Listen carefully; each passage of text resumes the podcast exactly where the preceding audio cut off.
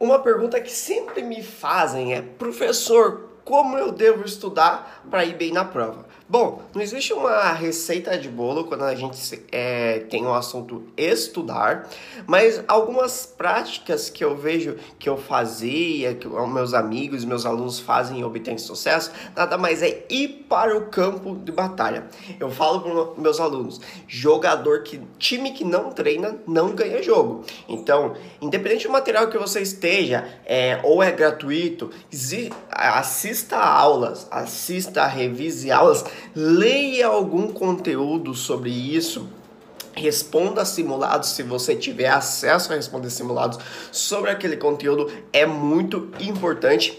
E também Faça isso na prática, tá? Ah, eu estou estudando sobre renda fixa. Meu, vai ver como uma corretora vende ativos de renda fixa, renda variável da mesma forma. Ah, eu estou estudando teoria, Conselho Monetário Nacional, Bacen. Meu, vai ver como esses órgãos atuam na prática.